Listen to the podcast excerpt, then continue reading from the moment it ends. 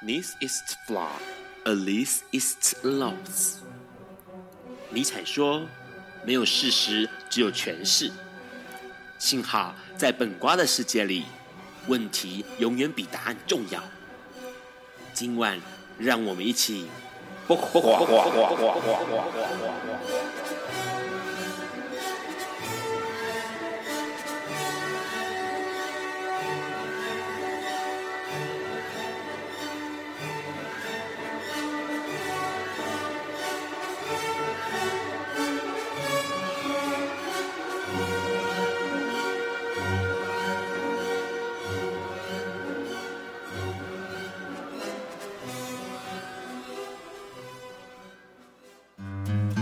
大家晚安，今天是二零一八年十一月二十二日，礼拜四，现在是晚上九点钟。你所收听到的是播瓜笨瓜秀 Live 直播，我是主持人 Ron。哇，这个礼拜哈，可能因为靠近选举的关系，事情真的是越来越多哦。当然，各式各样的消息也越来越多。这个礼拜发生了很多重要的新闻，当然不可以被遗忘，也不可以被忽视的，就是十一月十七号金马奖颁奖典礼啦。为什么这次的金马奖颁奖典礼呢，非常的值得重视哦？说实在话，金马奖是金的，但这一次的金马奖似乎变成彩虹色的哦。所有的这个不管是呃上台致辞的来宾啦哦，或者是整一个呃金马奖的这个呃大会哦，大家都别上了彩虹的标签，而且彩虹的这个呃胸针啊。同时呢，许多的这个得奖的人也在发表这个感谢致辞的时候呢，直接的对同志表示支持。友善哦，那当然最呃令让记忆深刻的就是 Ron 的好朋友丁玲啦。那丁玲她当然说了非常非常让大家很感动的话哦，里面其实提到她说呃这个呃她这个能够演员哈演戏能够被注意到这件事情，其实熬了好多年了。那一路上都是有同事朋友的支持跟陪伴。她说只要有爱跟尊重。可以让这个世界走向和平，那因为是爱最大的哦。那除了丁宁之外，当然呢，里面还有很多让人家很吃惊的，比如说肖芳芳。好了，肖芳芳呢，她其实也写了哦，关于对于呃这个同婚是支持的哦，她直接写到说，对自己自重，对人尊重，不就是确立了正面的人性价值吗？那他鼎力支持同志同性婚姻，祝愿天下的这个有情人哦，两情相悦的同性恋者都能够终成眷属哦。那除了他之外，当然呃文坛大佬哦，这个写过《看海的日子》呃的黄春明大师呢，他也写了一张便签，他写说我支持同性婚姻平权哦，请大家在十一月十二十四号要记得要投票。那当然除了这个之外呢，对 Ron 很有感的就是。呃，Ron 的前东家老板啦，哈，林怀民先生，他这个从来都不会对任何议题做表态。那当然，因为他身份关系，那这次为了同性婚姻这件事情，是不是使用民法？公投这件事情呢，林怀民老师呢，他就录了一个影片哦。那这个影片里面其实非常的很仔细的告诉大家应该怎么投票哦。十、十一、十二是要投不同意的，那十四、十五呢要投同意哦。那他的这个表态当然获得很多人的转载跟支持哦，包括龙应台啊这边，然后。蒋勋啊，郑中龙啊，或者是这个周东燕，大家都纷纷支持了。那当然，其实其实不管是各界上面来说，呃，大咖的或小咖的哦，然后或者是这种已经是在这个社会上有一些呼声或者是号召力的人哦，他们的支持跟。呃，刚开始出这个社会，然后出这个以娱乐圈的、也是获得支持。当然呢，我们可以看到很多留言板上面哦，在他们的支持底下，其实都是呃有些反对声浪的哦。那大家其实可以去了解一下，为什么这些人在反对。那当然呢，他们反对的话可能会写得很难听，看了可能会让人觉得不舒服或难过。大家自己自己选择看一看哦。那除了这个之外呢，赶快盘点一下。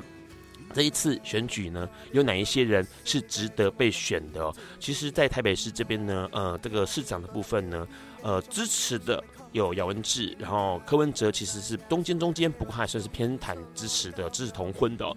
那其他的部分，包括这个李锡坤呢，或者是这个丁守中，都是。表示不支持的，他是比较支持是支持这种专法了哦。那吴二阳，我们的柠檬蜂蜜先生呢，其实还是不支持的，所以大家肯定要想清楚，投票的时候投给谁。然后除了这个是市长，台北市市长之外呢，新北市的时候我们也来看一下，新北市其实也是一样，呃，基本上呢，对于呃绿色的呃我们的民进党的这个苏贞昌先生是支持同婚的，那侯友宜并没有表态。那在高雄的话呢，我们都知道嘛，我们现在这个高雄轰轰烈烈站的，所有人都知道的，呃。这个说实在真的很厉害哈，从北农经理这样干上来，然后现在所有人都知道他的那个声望非常高啊，他是不支持的哦。那可是，在我们陈其迈这边呢是支持的。所以其实呃，过去的盘数看起来偏绿的民进党都是比较倾向支持啦。那国民党这边的话，大部分都是比较不支持的，或是使用专法的部分哦。那当然，为什么专法跟这个呃使用民法修改民法？它是有不同的意义存在的。那当然也因为这种同婚各式各样的呃议题跑出来了，我们也可以看到很多影片是相当感人的。最近就有一个影片，前两天出现，然后现在其实你只要在网络上面 Google 这个妈妈上传单发上街发传单，就可以看到一个妈妈为了她的女儿，那她愿意在街上发传单。她说很害怕，因为她第一次这么做，可是为了他的女儿，他女儿是女同志。他不希望女儿以后被欺负，然后他女儿可以用民法结婚，所以他上街发传单。那除了这个这个影片之外呢，还有另外一个广告，也是让 Ron 觉得很动容的哦。这个广告呢是在呃金兰酱油，那金兰酱油他拍了一支广告，今天刚出来。那内容就是呃一对女同志的家庭，然后有一个女孩子女儿吧，然后他们一起住，然后是这个煮控肉。炖控肉，然后又使用金兰酱油。那可是他就提到一件事情，他说每个人的家庭都是不一样的。那有些家庭很幸福，有些家庭很多元，那都是一样，都是好味道哦。那其实这个广告让让觉得非常非常的呃窝心，也很觉得很温暖，把孩子这个议题给带进来了。今天的来宾会跟我们聊一聊小朋友的事情，聊聊孩子的事情。我们先听这首歌，这首歌是农村武装青年带来的《因那利甘哉》。有一天，亚里斯多德在河边洗脚，他看了看身边的学生，将脚抽出水面，再踏入河中，说：“此水已非浅水。”另一位古希腊哲学家赫拉克利特也说：“人不能两次踏入同一条河中，因为无论是这条河或这个人，都已经不同，就如同历史上的今天。”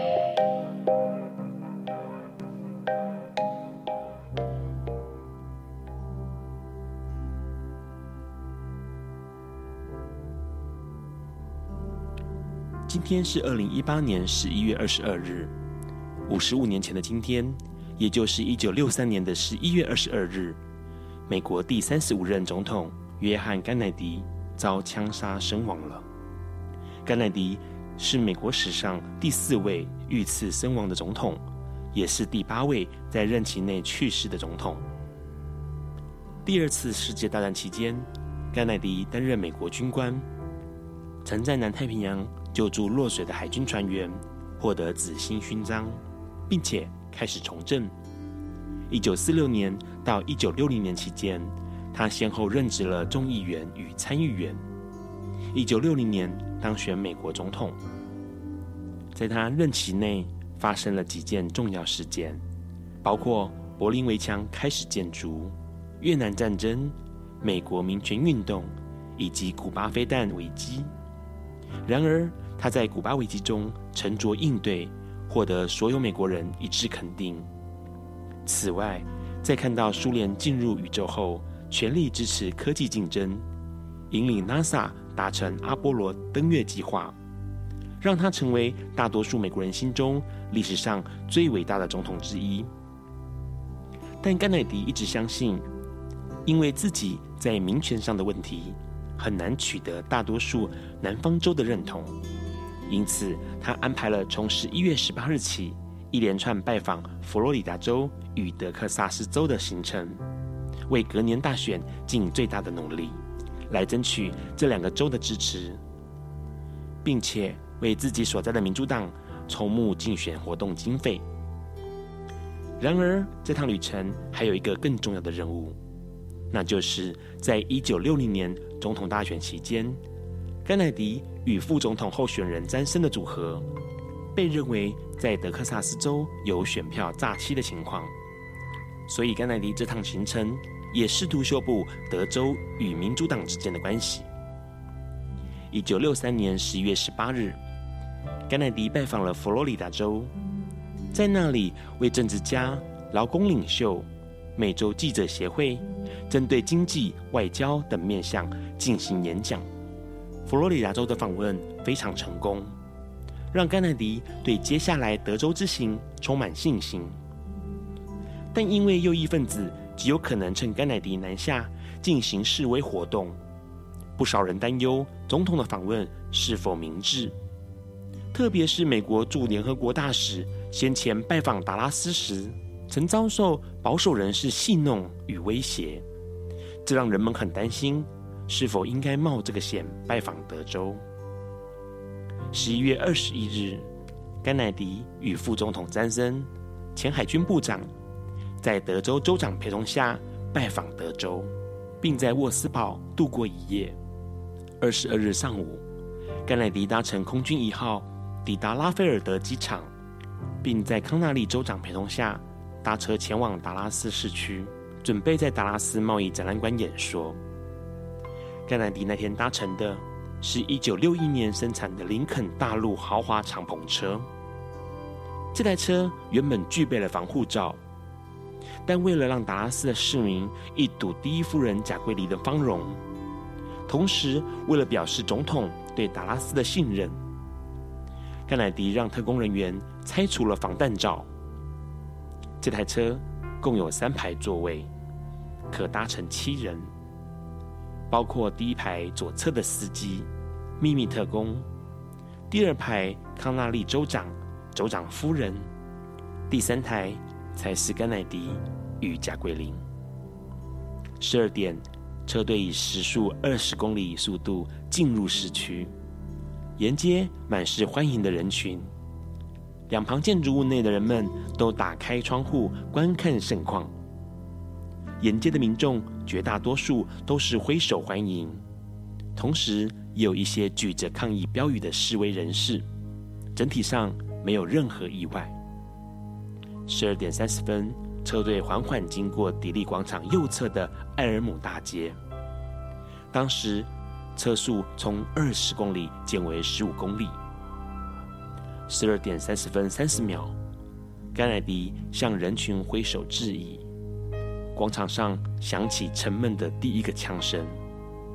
甘乃迪用手捂住喉部，他被击中脖子。贾桂琳试图用手为甘乃迪止血。这时响起了第二个枪声。甘乃迪因为第一枪而向前围倾的后脑勺被击中了，子弹打飞他的头盖骨，鲜血与脑浆喷溅在车后厢与随行人员全身。同时，康纳利州长也因枪伤身负重伤。在混乱的当时，司机立刻提高车速，想让总统尽快离开这个危险的地方。车子飞速驶离迪利广场，沿着斯戴蒙斯高速公路赶往六点四公里以外的帕克兰纪念医院。一位参加抢救的帕克兰医院医生事后提到，总统脑后的伤口流血凶猛，躺在那里毫无反应。许多医师给总统安置胸腔导管与带氧气的麻醉剂，输血同时也输氧，但。这些都毫无作用，因为那是大面积暴露的伤口。在采取一切措施后，我们只能宣布总统已经死亡了。美国中部下午一点，甘乃迪的心脏停止，神父做完最后仪式，正式宣布死亡。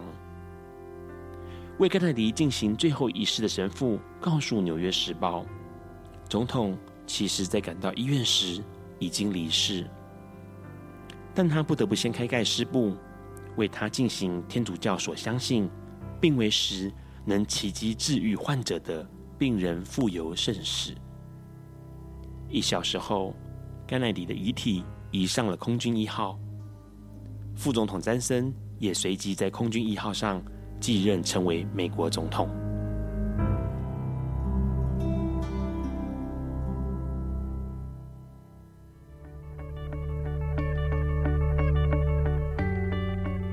今天是昨天的明天，是明天的昨天。今天可以是去年的今天，前年的今天，甚至是历史上的今天。但今天不会重来。你今天过得如何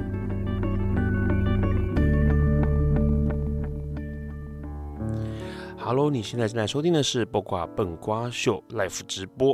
刚刚我们先听到了农村武装青年带来的一首歌哦，这个团体很厉害，因为当初，呃，是为了要看到台湾的很多环境，然后呃，直言不讳的把它写成歌曲，然后呢，用一种我觉得是很奋斗青年。愤愤青，好啦，愤青的青的角度去看很多社社会上的现象哦。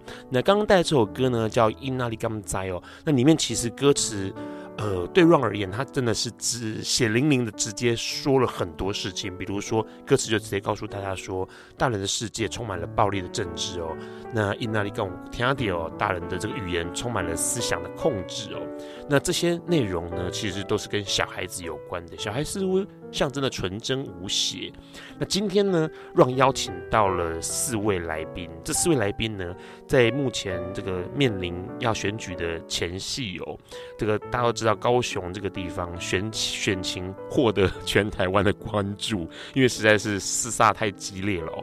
那这四位候参选人哦，市员参选人，他们其实都看到了呃，不管是环境上的一些变化，那或者是一些呃城市里头的一些呃正在呃。逐渐不同的样貌哦，那他们有个共同特点，就是他们都有小孩子，他们想要从小孩的观点来看这个社会跟这个世界哦。我们先邀请他们来介绍自我介绍，因为今天环境很尴尬，因为有四个来宾，那只有一支来宾用了麦克风，所以我们现在就要 按答抢铃，按答抢按铃抢答。好，我们来看谁先。好，赶快来先。嗨，各位听众，大家好，我是这次时代力量三民区的市议员参选的林玉凯。好，一个是于凯哈。好，大家好，我是前镇小港区的市议员，我巴上联盟参选人六号于仙林。仙林。大家好，我是高雄旗鼓盐区的七号江敏荣。好，一个是敏荣。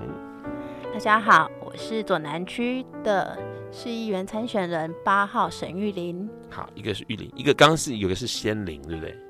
一个是玉林，然后一个是敏荣。好，呃，我们现在聊一件事情，因为其实说实在话，这这四个参选人有一个最大的特点，就是他们都有小朋友。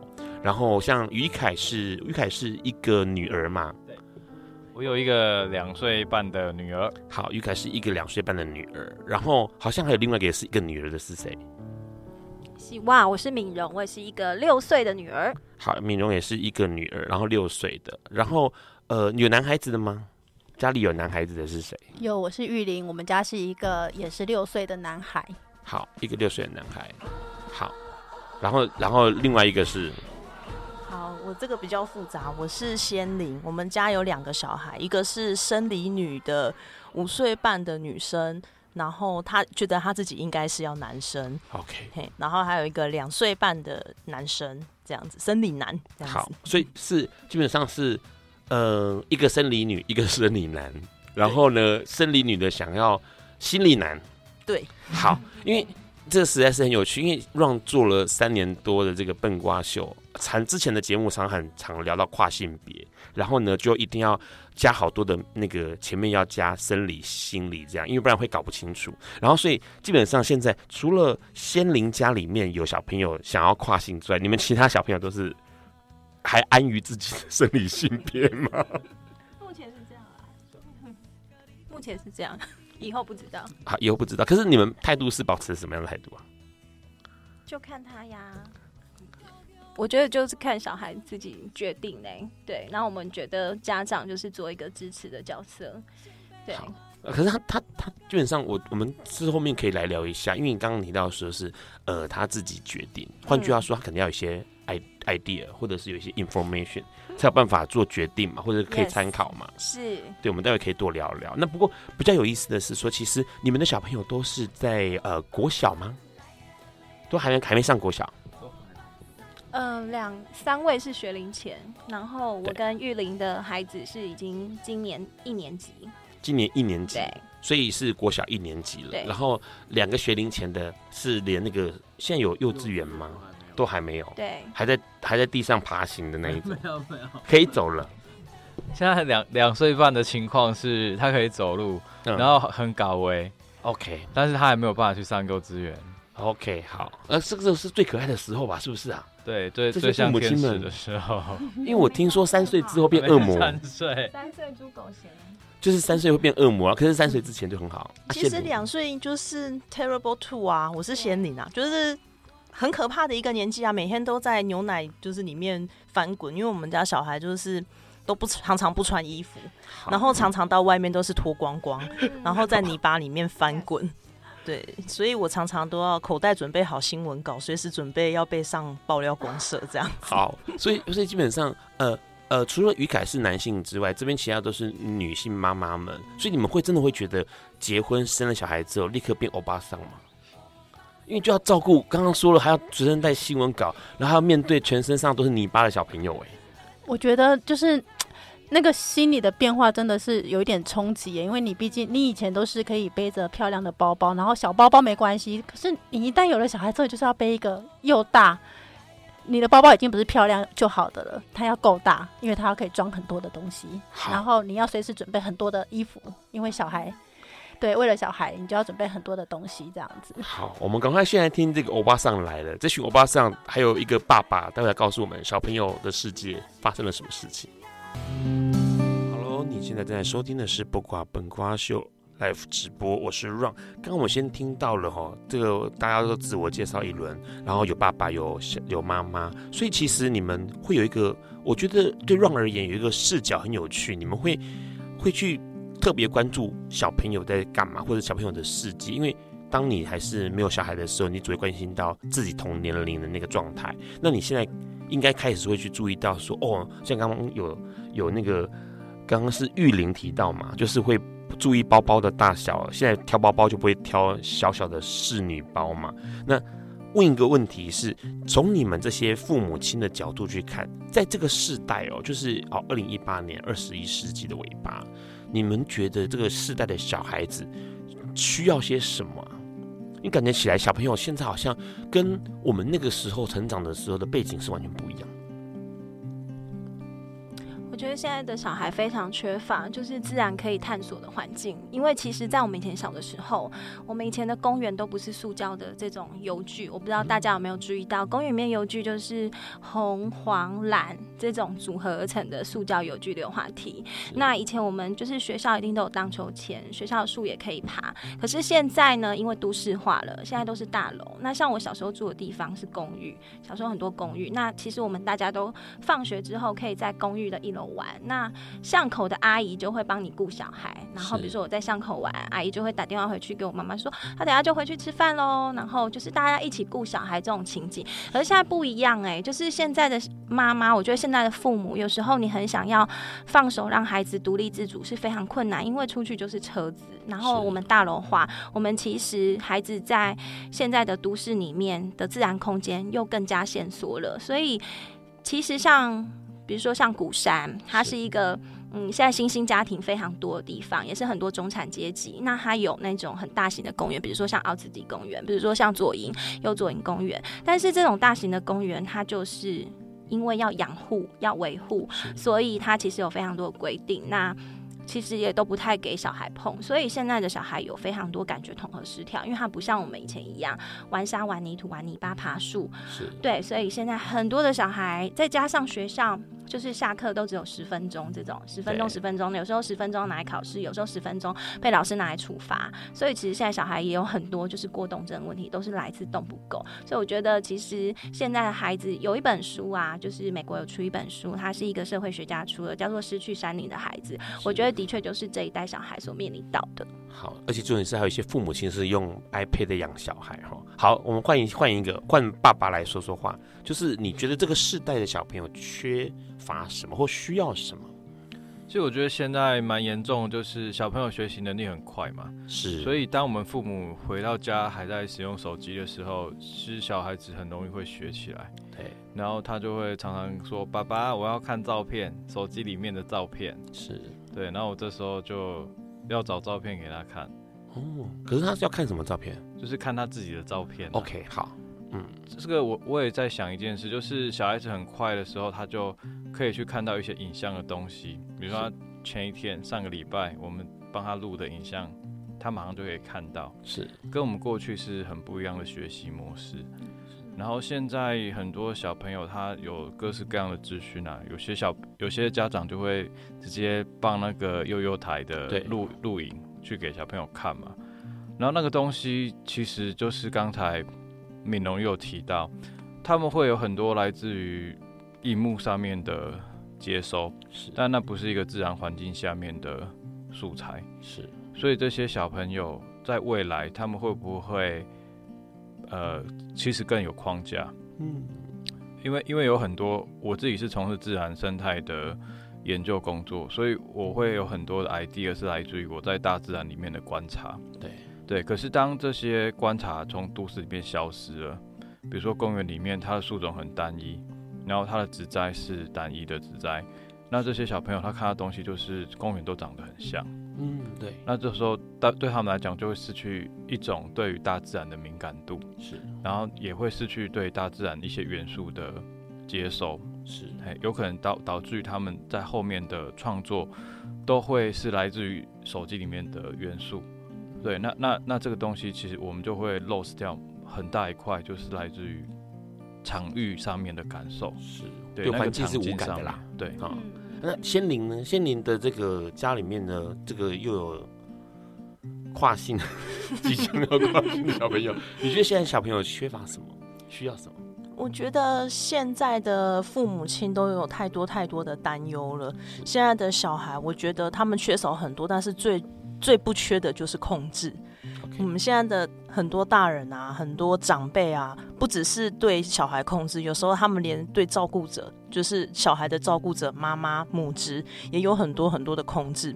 这些控制从上一代一直传到这一代，再再传到我们的下一代，它会影响到我们很多思考啊，或者是一些独立思考判断的问题呀、这些都是无时无刻都在影响我们的生活。那小孩他。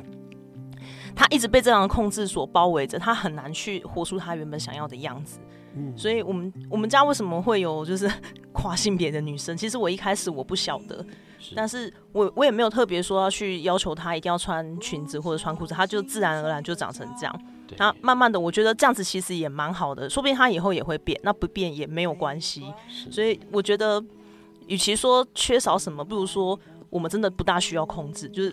太多的控制其实是对小孩是有害的，嗯，不太太多的控制其实是有害的哦。那除了这个之外呢，玉玲有什么想法？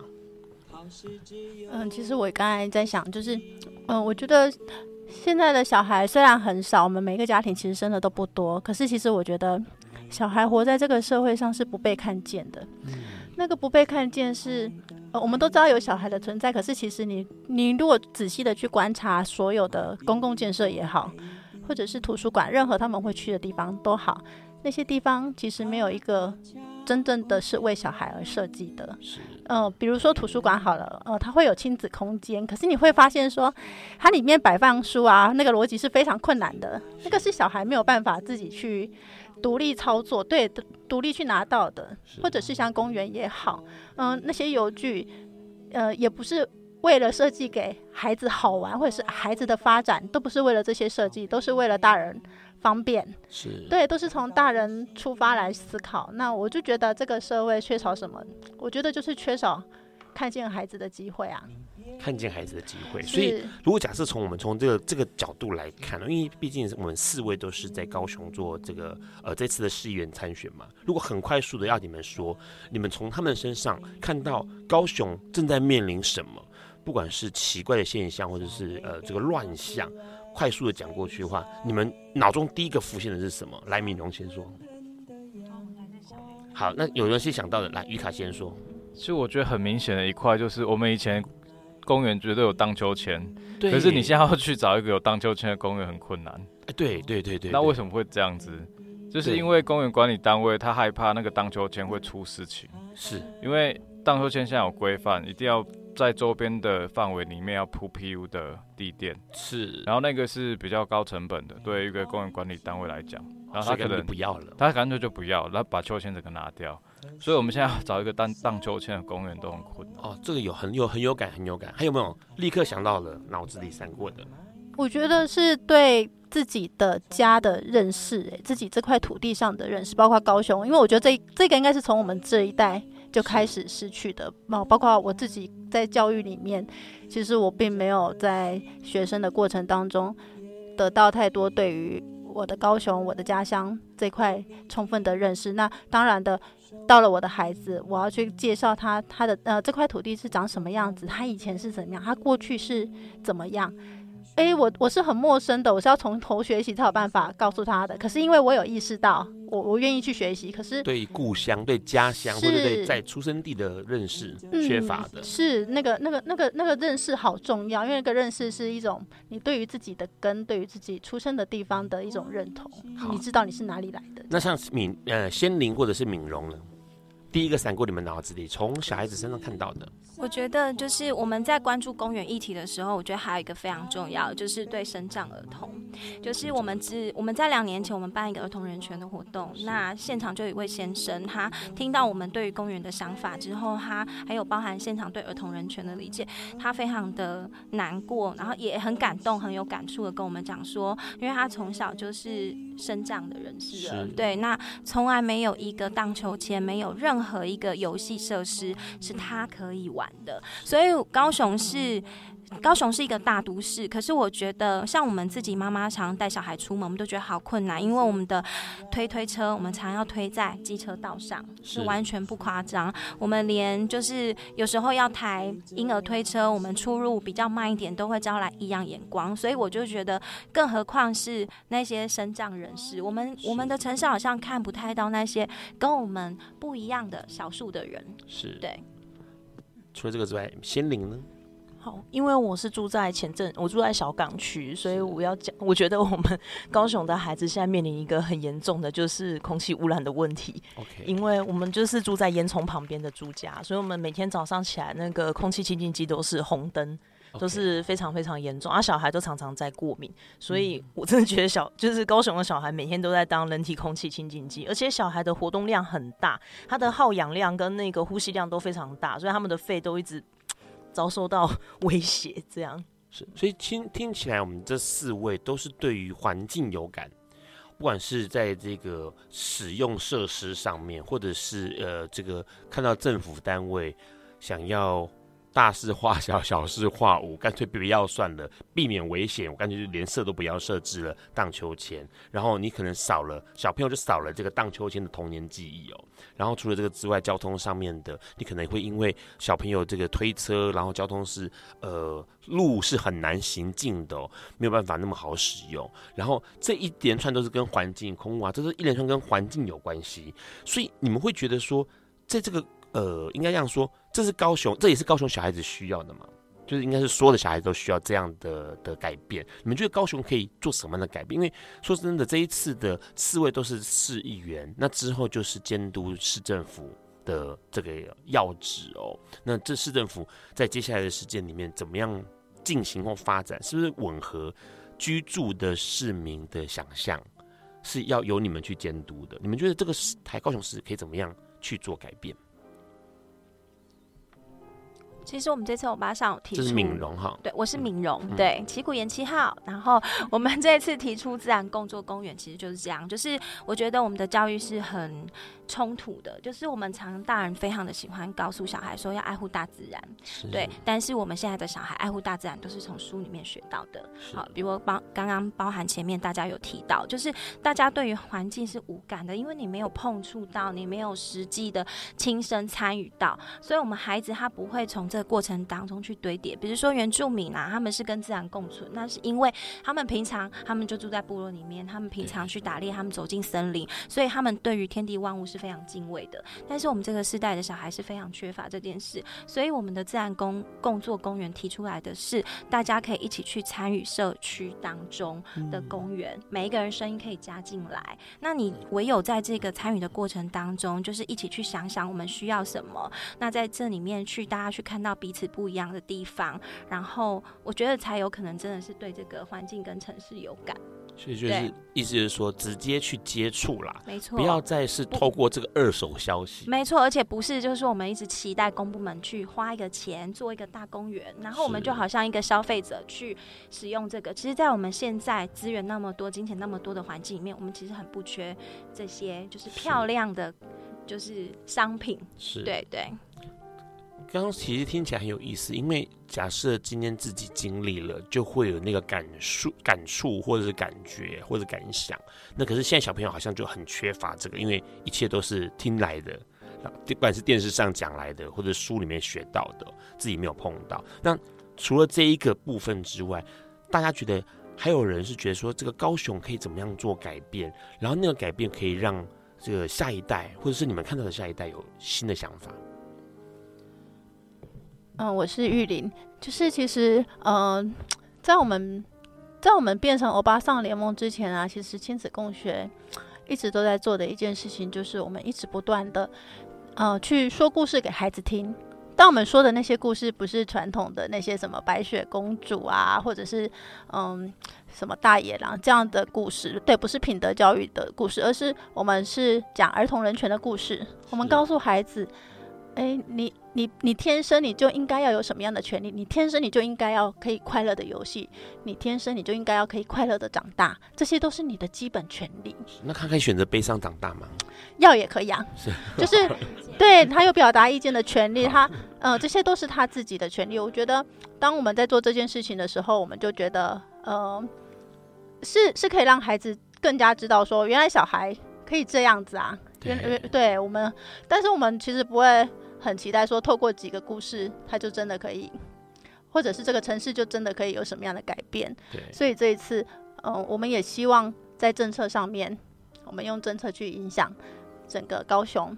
比如说，我们把儿童人权的证件，是对我们，我们应该是第一个吧，就是把儿童人权这件事情真的放入到一个证件里面。那我们希望，啊、呃，在高雄，它可以真的是一个宜居城市。那个宜居是。你不管是什么样的人在这边，你都可以获得很很自由、很平等，或者是很有尊严的生活。不管你是什么样的人，是对。刚其实有提到，因为因为像呃敏荣、玉玲跟这个仙灵哦，都是欧巴桑联盟。啊，其实这次呃节目上，当然每次笨瓜秀都会先做这个宣传哦，然后你们的名字立刻被。同志朋友们附送哎，大家说我巴上联盟打个惊叹号，我巴上联盟打个惊叹号，我不知道为什么大家会，我不晓得大家就大家会觉得好像很可能有听过吧，然后重点是会觉得说，这感觉起来是跟他们以前想象的政呃团体或者政党不一样。对，哎，什么？学联盟，不要因为麦克风转的比你比较远，就这么讲。好，因为重点是他们其实就是一群这个呃已经有小朋友的，或者是长期在关注呃亲子或者是幼儿的一群妈妈们组成的，遍布全台湾。OK，好，然后所以呢，他们就希望从这个观点或者这个知这个理念哦，亲子的理念去讲这些事情。刚刚其实这玉玲提到一件。事情我觉得很重要，因为刚刚提到，其实好像试图的让小朋友有更多去理解不同面向去理解，不管是自己，或者是环境，或者是各式各样的呃可以理解的事物。因为我们过去的教育，其实说实在话，应该从不管好像一直到现在吧，所有的教育都是嗯、填鸭式的。我所谓填鸭式就是只有 one way 哈，就是老师说什么，我给你什么样的教本，我给你什么样的图文书，我给你什么样的这个同同红书，你就得看。所以刚刚我会立刻问玉玲说，那他可以选择不快乐长大吗？因为好像不是只有一个快乐的选择，我们好像有很多选择，只是你可能会把那个都拿出来给小朋友看。你说原来有这么多面相，那他怎么选？那是他的事情。似乎好像刚刚玉玲的那个想象里头，就拉出了一个呃比较。让小朋友可以自己选的，他有自主权，可以选择说：“我想要这么做，我不想要那么做。”就像仙灵一样，他的小朋友说：“妈妈，我想要跨性。”哎，仙灵说一下吧，高雄有什么你觉得可以可以改变的？我觉得高雄现在我最想要做的改变，其实就是公开资讯，就是比如说我们所有的所有的资料，公园的资料。嗯很难想象哦，我们高雄的公园啊，很难去要到我们整个高雄公园的详细的资料。我们跟市政府要了好几次，一九九九或者是市长信箱写过了，然后也打过，但是始终要不到那个资料。他们的回复都是说：“哎、欸，我们现在正要做公布资料这个动作。”但是你一个月过去了，他回答还是在准备；两个月过去了，还是在回答，在准备。我都已经，我都已经把小港的公园都调查完了，他都还没有出来。为什么？对，就。很奇妙啊，所以我觉得公开资料这是一件很重要的事，尤其是当我们的六大理念其中有一个是小民参政，对，要怎么样让小民能够参政呢？至少你要先把我们市政的资料公开出来，我们才能够去了解现在的问题在哪里啊。是，对啊，所以这我觉得现在是整个高雄很需要，就是把这个资料公开，让大家都能够检视。OK，知的权利是人人都应该要拥有的。其实之前看到欧巴桑他们的介绍的时候，Ron 很有感，因为 Ron 之前在弄同运的过程当中，有一群人就叫贫穷同志参政团，我不知道你有没有听过？他们就讲说，不是只有有钱人或者是光鲜亮丽的人可以去参政，我们贫穷同志就应该可以参政才对。那每个人其实都应该有参政的权利，或者是参政的那个态度哦，去面对你的环境，不然的话，其实你好像任人宰割一样。就像刚刚仙灵说的，其实那个知。的呃重要性很重要，为什么我们需要知道？其实说实在话，每个人都有知的权利，只是你可以选择说啊，资料拿出来了，我要不要去接收而已。只是很纳闷，为什么要个公园资料可以要那么久？来，待过公部门的 于凯来告诉我们，为什么公部门可以推脱拉那么久？这是其实有点离题了。对啦，先讲一下你要改，你你觉得改变什么？就我最想推一个事情，可能大家会觉得很跳痛。但是我其实写过一篇文章，就是如果周三没有电，OK，这件事情，我觉得我们必须要去思考一件事，就是我们到底要什么样的都市，还有我们要什么样的生活。我今天不可能是要一个没有空气污染的环境，然后我要有大量的生产，是，然后有大量的工作机会，对，这有时候它不会并存，是，所以我刚才提到，如果我们一直要追求电力的增加，一直追求便利性，一直追求资讯爆炸的进来。那我们一定会失去一些我沉淀，或是我观察大自然，我跟我周遭环境独处的机会。是，以前，诶、欸，很简单的一个例子，我们呃小朋友，然后去观察一个蝴蝶，它从化蛹到它羽化出来的那个过程当中，可能要两三个小时。是，然后我们在那边等，等到它蝴蝶整个羽化飞走，这个就是一个非常有成就感的过程。是，可是现在小朋友。他可能是从影片上面看到快速的那个叫做缩时摄影，所以他五他五秒钟就看到那只蝴蝶蝴蝶飞走了。是，对他来讲，他没有那样子的感动。是，所以我想要推，如果有里长愿意跟我配合，社区他愿意去推一个礼拜三，我们全部都走出来，然后那一天不准使用手机。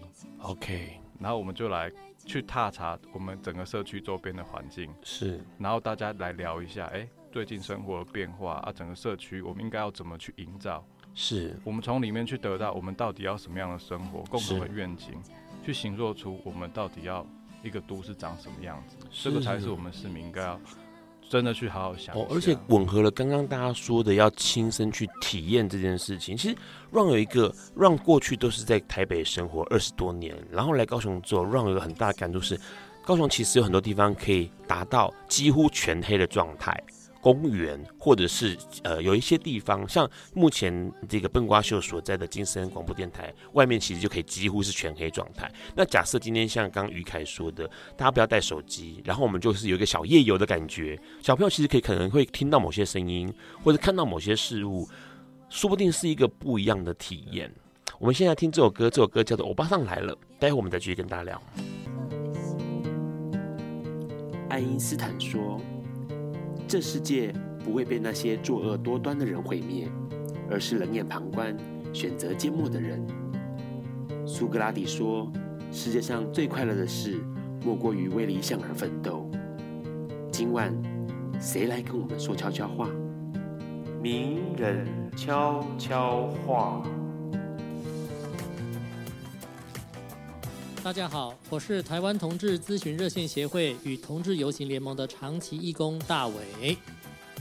我觉得生活在台湾的同志相对来说是幸运的，台湾有比较开放与多元的政治氛围与社会运动的空间，所以我们能持续的推动同志运动以及同志游行。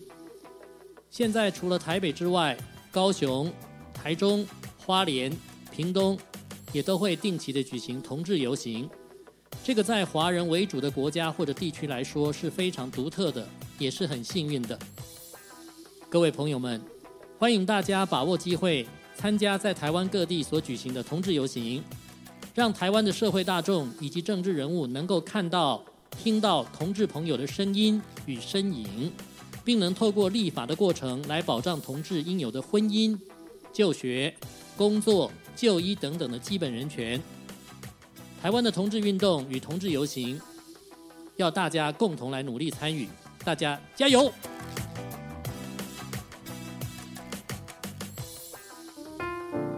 ！Hello，你现在收听的是播挂笨瓜秀 Live 直播。刚刚我们先听到了四位这个参选人哦，对于其实小朋友有一些想法，然后对环境有一些想法。好，请问一下大家，你们觉得第一步应该怎么做啊？就是假设我们今天进的真的踏入了这个核核心里头的话。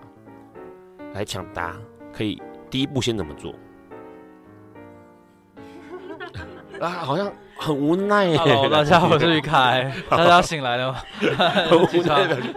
要要想让他先帮我们澄清一件事，因为他们最近都在跑，到处在跑跑跑拜票这些，所以每个人都呈现出一个疲态。好，来于凯先说，你第一步要怎么做？其实我觉得最重要就是这些公众公务的资源啊，它到底要花在什么地方？OK，很清楚的去看这个资源的分配。分配，嗯，因为我们刚才讲嘛，就是我要一个荡秋千，但公园处就会回我说啊，因为那个铺铺 PU 的地垫很贵，是，所以我没有钱去帮忙做改装，哎，所以公秋千就不见了。但是我们也看到很多的道路，它是一直在重复在铺马路，然后有一些重复的工程，它是。一直做不完的，是那为什么这些钱就可以被拿到那个地方？比如说我砍掉一棵树，然后又重新种了一整呃，重新种了一整排树，是，然后砍掉之后再重种，这个都是重复在做的事情嘛？是，那为什么这些钱就有都有的用？那我们要给小朋友的就没得用？嗯，我觉得要先先先去思考一下，我们到底是在哪边缺乏了？是，哎呀，那如果我们真的重视小朋友这一块。那当然，我们就要重新检视那个预算的分配。可是这个抓这个 bug 很不容易耶，因为很多哎，过去一直以来就就是这样。我们外面这块地哈，外面很外面那块地，那个草地上面发生很多事情。在我知道一年里面看过他，他种过了很多种花，然后拔掉之后种树，然后现在变成孔一个大的水泥在上面，就是他换了很多种，在一年之内发生过很多事情。好，除了看监督这个预算分配啊，怎么样使用之外，还有没有什么事你们觉得？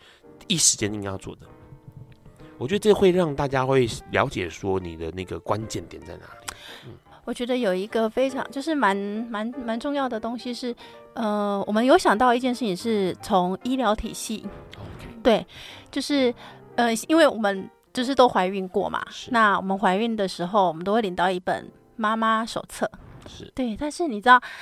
妈妈手册里面，他永远告诉你是，呃，孩子的健康长怎样，妈妈的健康长怎样。可是，在整个孕期的过程里面啊，他不会告诉你说，呃，未来孩子出生之后，你要怎么对待这个生命，你要怎么跟这个生命相处，甚至是你要怎么，呃，怎么看待一个新的生命，他会有，他会有不同的样子。诶，我们必须要说，这前提有一件事情，就是我们台湾很习惯把小孩。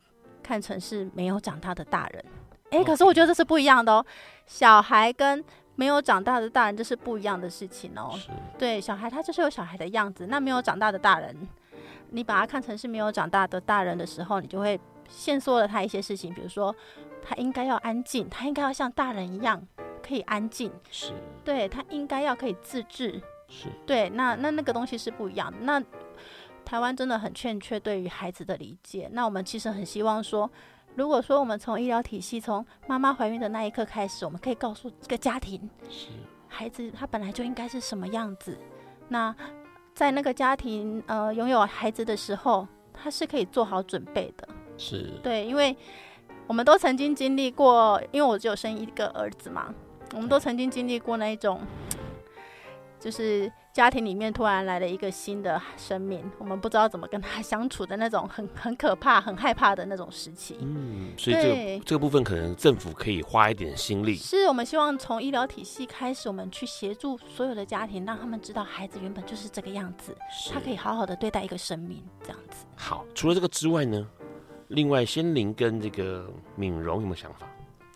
我觉得我如果第一时间要做的，真的进去以后，第一时间要做的，我想要教育选民，就是不要再选那种只会去跑婚丧喜庆的那种的议员，让议员能够真正专心去做事情。那你要怎么教育他们？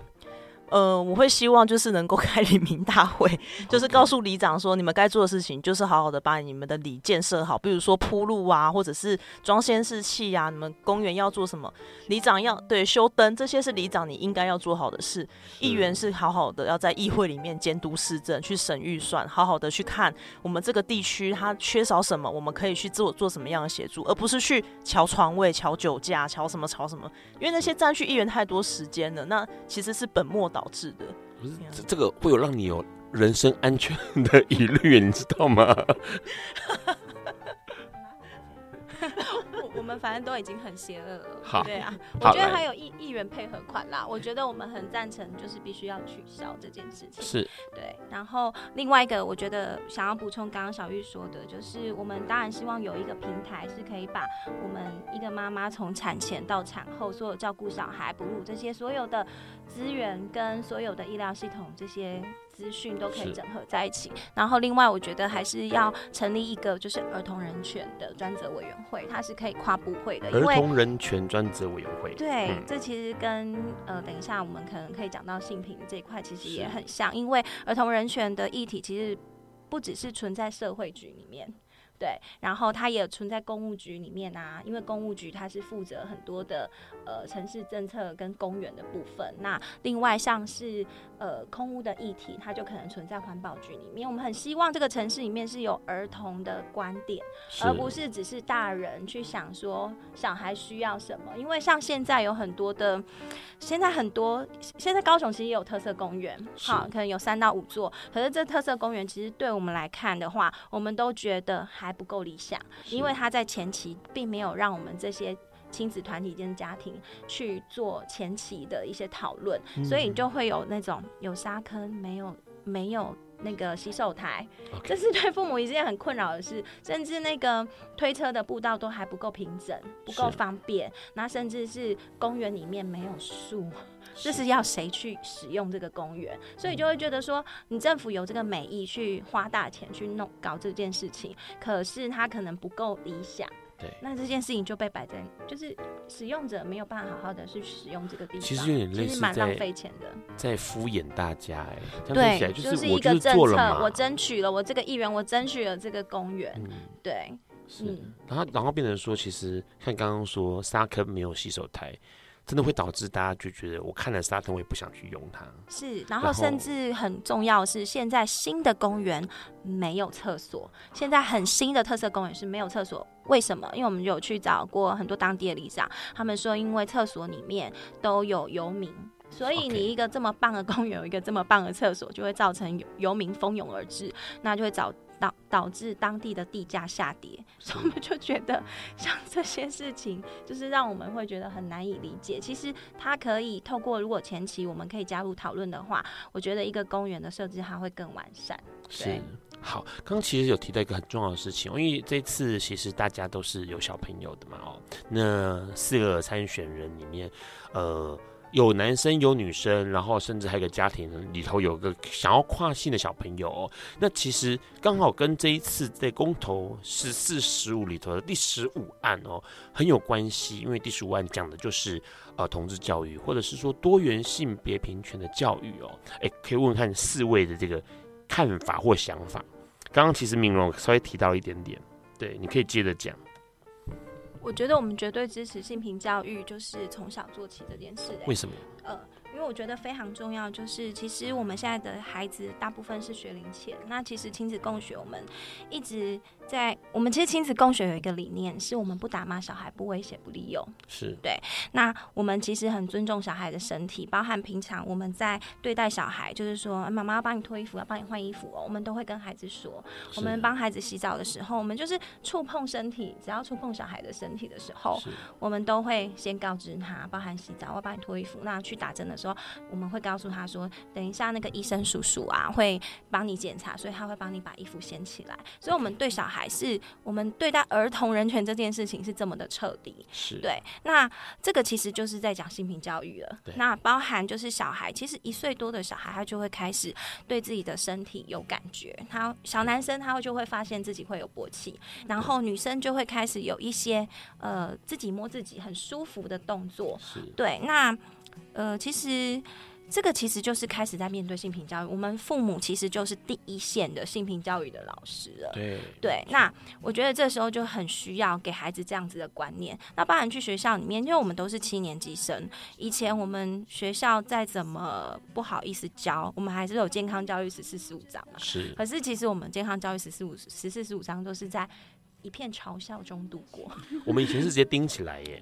钉起来也太 over 了吧？就是钉起来就直接钉起来，就是讲钉出去 钉起来，那老师老师尴尴尬尬还是过去了嘛？我是六年级生，就是直接钉起来，真的是不讲不教的，直接跳到第十六。可是你你要想，现在现在在学校里面，就是你说现在学校教育缺乏什么？我觉得现在学校教育缺乏很两项很重要的，一个是文史教育，一个就是性平教育。其实还是非常薄弱，学校还是有很多小孩子，就是很有这种。小小的是嘲笑啦，开玩笑，然后，呃，大的就是霸凌。那现在国中生还是有很多的小妈妈，这其实都是来自于不理解啊。所以，呃，我们。我们是绝对支持，就是性平教育必须要从学校里面开始。因为你如果家里家长不敢教你，难道不期待说学校里面有一个专业的老师，是去用他的这个专业的角色去帮你做这件事吗？是，对啊。好，其他有没有什么看法？对于十四案的这个公投，十五案啊，十五案，嗯，对，我是玉林。然后其实，嗯，我其实想针对同志教育这一部分来讲。嗯，因为其实我们就有家人就是同志，是。那我的孩子他从小就呃跟在我们的身边，那他就知道说哦，那个家人他不会，他当然不会知道同志这个词，是对。当他有一天他会发现说，哎，为什么他跟他可以牵手.对，那那时候，嗯、呃，我没有急着去跟他说什么，我就说，那你觉得呢？他说他们应该很相爱。因为他看到我跟爸爸牵手，他说我也要牵，然后说对，因为我们三个人很爱，所以我们俩我们三个人牵在一起，所以他很自然的理解了，因为他们相爱，所以他们牵手。我觉得对孩子来讲，他就是这么简单，他不会他不会分，因为他是男生，他不能爱上男生。是，对，对他来讲这些就是爱啊。那我就觉得现在的孩子，他就是生活在一个很真实的世界里面，那真实的世界里面就是会有同志，是会有不一样的人。那你避而不谈这些东西，他看到了，他要怎么去做解释？是，他要怎么去猜想？那个是很 你没有办法去去掌控的。对，来，我们我们先让于凯说，因为那个仙林家里面比较特殊，特殊，比较有趣。好，来，那个于凯先说，你怎么看十四十五案？十五案，因为我自己的小朋友两岁半嘛，是，所以他好像还没有遇面对这样的问题，因为我呃。这个性性别的这一块，其实是我老婆她比较在比较拿手的部分。然后我自己怎么看十五案性平教育在学校里面？我觉得第一第一件事情就是我们老师到底懂不懂这个东西？OK，嗯，教师很重要。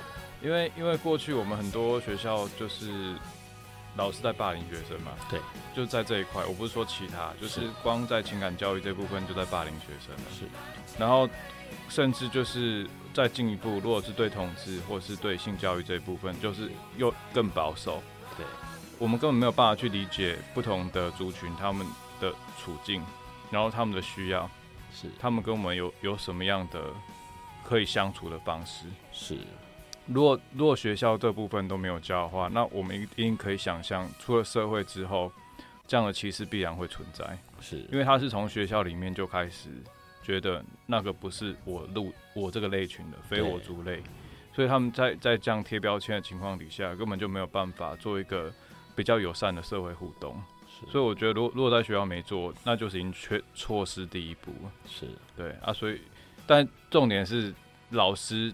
对于这件事情的态度是什么？对，我们有没有专业的性平教师？我觉得这个如果之后推过之后，有文本之外，可能就要有教师了。对，嗯，而且重点是人类对于这个跟自己不一样的，不管是任何人事物，都会感到恐惧哦，所以会有排他的这个本来就有的这个状态保卫机制啦。所以基本上只要不认识，可能自然而然就会觉得，哎，跟我不一样。好，仙灵家里面跟很多人家里不一样，但是觉得很棒哎。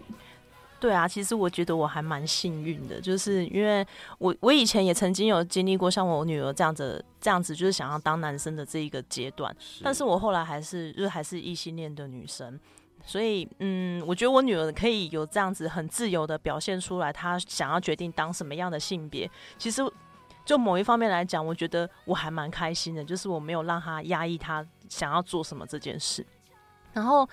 讲到公投十五案性平教育这个啊，我有一个很深的感触，就是，呃，因为我我们是单亲家庭，我原本是单亲家庭，然后我爸爸后来交了一个女朋友，他的儿子就是同就是同志就是 gay，然后他就有那个时候我们都不了解，然后我们就会觉得说，哎呦，他好恶心哦，怎么怎么怎么会有这样子的人？我们那时候因为我有两个妹妹，我们就会三个人一起就会觉得说，啊，他好恶心这样子，然后有时候还会就讲一些不好听的话。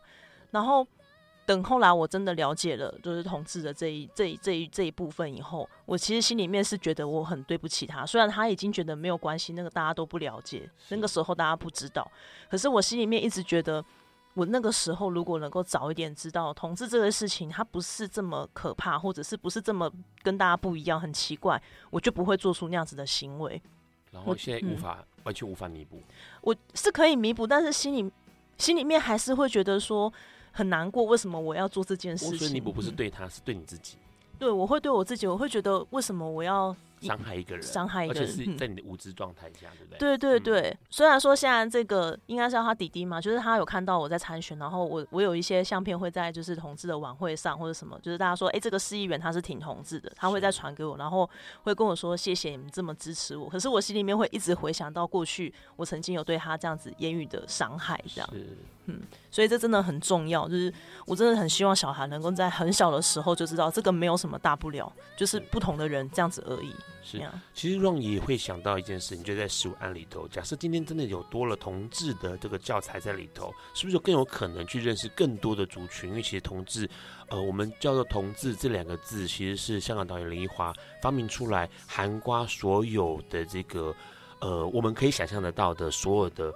呃，朋友们哦，那当然在美国，在国外的时候，他们是用 LGBTQIA 什么什么什么，这个字母现在已经到了三十二个字母哦，每个字母代表不同的族群，那被统称为同志。那是不是我们的教材里头可以让更多人去认识更多不一样的朋友？比如说像跨性朋友，或者是像感染者，或者是像，也许我们会听到所谓的直同志，这些其实都是不一样的族群，但是呢，大家却为同一件事情去设想哦。今天其实很高兴能够邀请。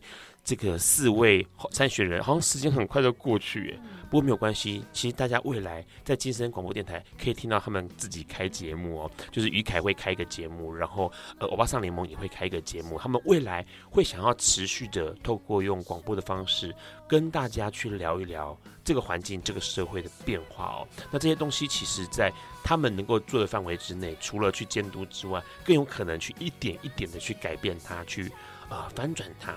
那大家不要忘记了，今天是十一月二十二号，接下来的时间十一月二十四号这一天很重要，大家记得一定要返乡投票。那呃，基本上台湾没有多大，真的没有多大，所以就是坐一趟车子回去把票投了。尤其是公投案，记得十、十一、十二是要投不同意的，那十四、十五是要投同意的哦。那至于为什么，请上网看好吗？因为很多人讲了，Ron 上个礼拜也讲过了，不要再讲了。Ron 的声音都已经这几天连续的讲话都已经烧声了哈。然后当然除了这个之外之外，就是十一月二十五号高雄同志游行。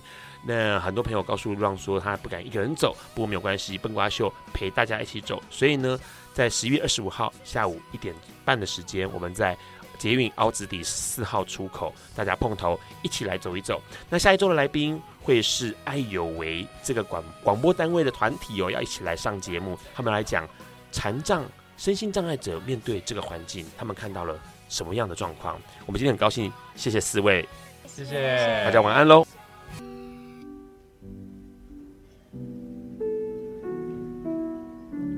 以上节目不代表本台立场，感谢国立中山大学与中华电信协助播出。